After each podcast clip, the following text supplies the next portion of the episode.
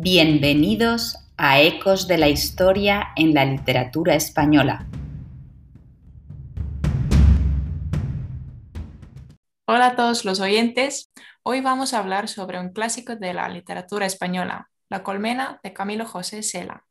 Somos Riley, Birgit y Rosalind, estudiantes de la Universidad de Tartu y cada una estudia una carrera diferente. Rosalind es estudiante de Derecho, Riley estudia Geografía y Birgit Relaciones Internacionales. Bueno, Rosalind, ¿podrías decirnos qué os parece más interesante sobre el libro? Lo más interesante del libro es cómo el autor ha conseguido realizar una crítica de la sociedad franquista, manteniendo la ironía y el sarcasmo.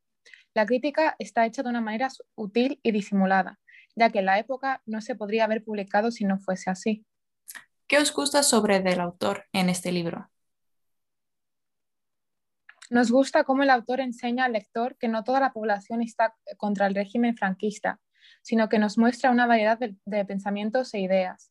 Nos enseña la, la, realidad de la época, el día a día. ¿Y tú, Birgit, qué nos puedes contar sobre el argumento del libro? El libro trata sobre la pobreza y tristeza que hay en España tras la guerra civil va hablando de, diferentes personajes y contando a la vez sus vidas. Eh, la mayor parte de la trama transcurre en el café de Doña Rosa, la que es una de las protagonistas. Otro protagonista es Martín Marco, un escritor desanimado y pobre. Es un hombre de pensamiento liberal y se lleva mal con su cuñado. Su hermana, Filo, intenta a toda costa que se lleven bien, pero no lo consigue. El libro cuenta las historias de diferentes personas con diferentes pensamientos e ideas. Ahora vamos a seguir con una breve descripción de los personajes. ¿Cómo describirías a los personajes principales, Rosalind? Empezaría con describir a Martín Marco, el protagonista. Es periodista, pero no tiene mucha suerte en encontrar trabajo por sus ideas socialistas. Es muy infeliz debido a la guerra civil y el control fascista en España. Luego está Filo, la hermana de Martín. Ayuda a su hermano siempre que puede. Eh, Filo es marido de Roberto González y tienen una familia de cinco niños. Pablo Alonso es el amigo de Martín. Le deja dormir en su casa cuando no tiene su propio hogar.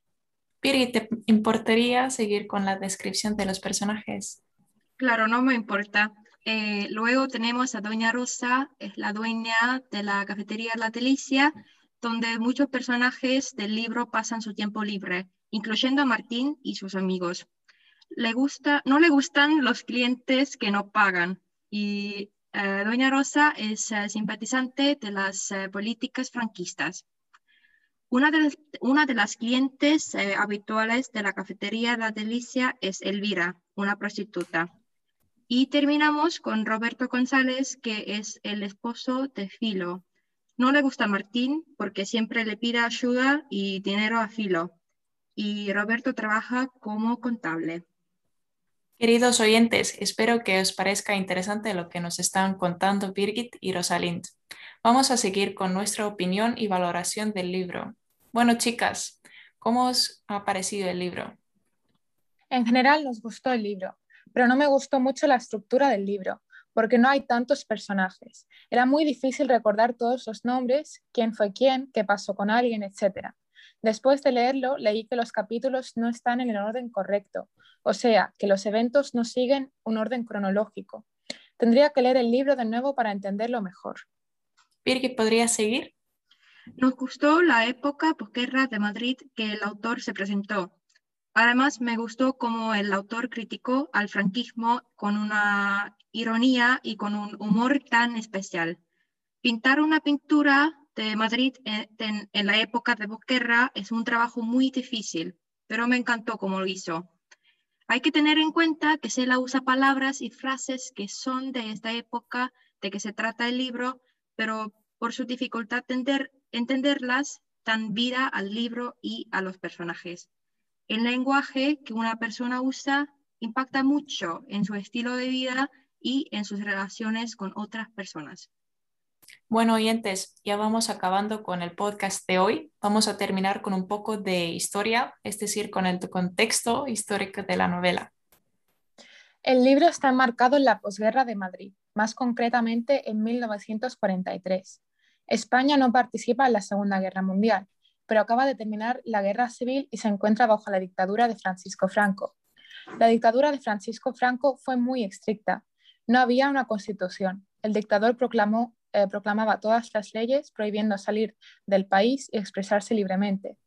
La dictadura reforzó el poder y la influencia de la Iglesia Católica y se proclamó enemigo acérrimo del comunismo y el marxismo.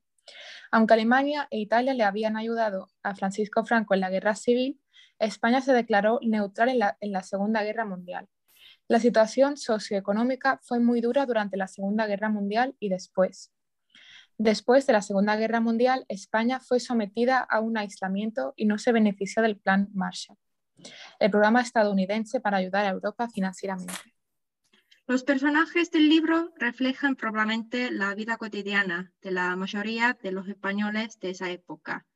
Se nota la influencia de la guerra en varios aspectos. Eh, muchos personajes han perdido a algún familiar o han tenido que cambiar su vida de alguna manera. La gente parece muy conservadora, las niñas son prometidas sin su consentimiento, se dirigen insultos así a los homosexuales y casi todos los personajes viven mal financieramente. Se duermen con hambre, aguantan el frío, tienen deudas, varias chicas están forzadas a venderse a ellas mismas para sobrevivir. A lo largo del libro se siente la rutina, el humor morbio y la angustia. Y con esto acabamos el podcast de hoy.